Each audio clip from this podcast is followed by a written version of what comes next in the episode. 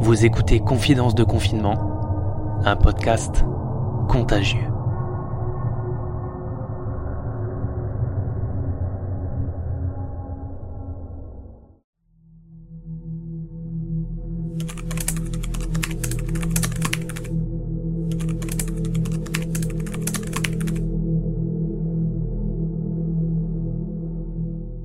Ce matin, je me suis réveillé avec l'envie de parler de tous ces clins d'œil humoristiques que l'on a durant cette pandémie. Après tout, mieux vaut en rire. Pour le moment, on peut encore. Toutes ces vidéos YouTube et Facebook auront bien éclairci certains moments de la journée, parfois un peu monotones. Le DJ qui mixe sur ses plaques de cuisson. Le gars posé assis en tailleur avec un ricard à la main devant sa télévision qui diffuse une vidéo de barbecue. Un détournement de Rambo qui bugle avec sa bouche en coin qu'il n'y a plus de PQ, ni de pâtes, dans chacun des supermarchés dans lesquels il est allé. Le dimanche Formule 1, avec une réplique de monoplace en paquet spaghetti, avec des rouleaux de papier toilette en guise de roue. L'imagination des gens n'a pas de limite. Et leur connerie pour détendre l'atmosphère non plus. Et bon sang que ça fait du bien. Ce matin, on attaque une nouvelle semaine.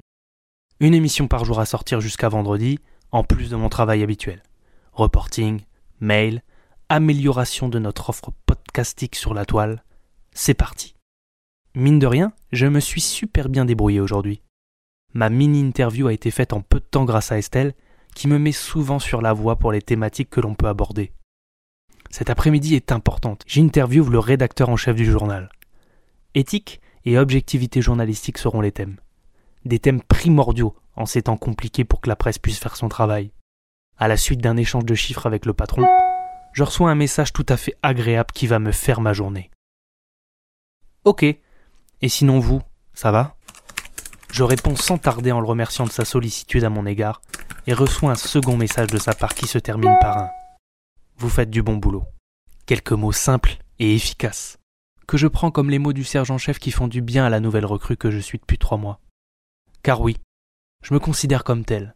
Vous vous demandez certainement pourquoi, car au final, vous en savez très peu sur moi.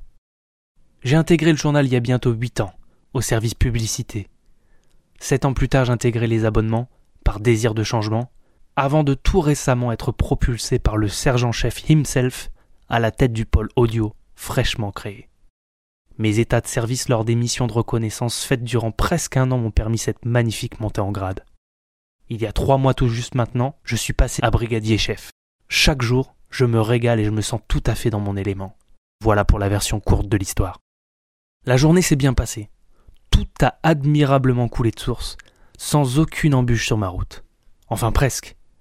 Je dois aller chercher les courses au drive, et je multiplie depuis quelque temps les mauvaises expériences avec ce service. Manque d'articles, changement de créneau horaire. Et là, même lors de ma commande faite sur Internet, il y avait une file d'attente aussi longue qu'un samedi aux heures de pointe lors du passage en caisse. En plus, les bières, le vin ont été supprimés de ma commande.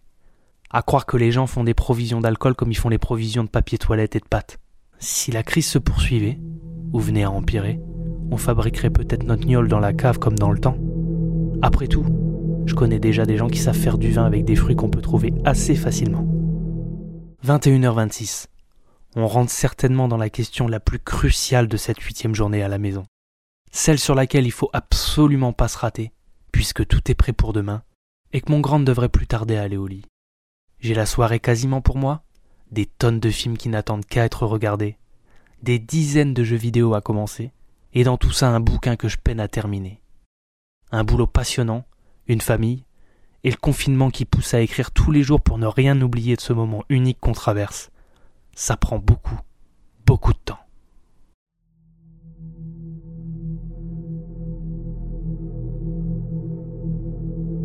C'était Confidence de confinement, un podcast contagieux.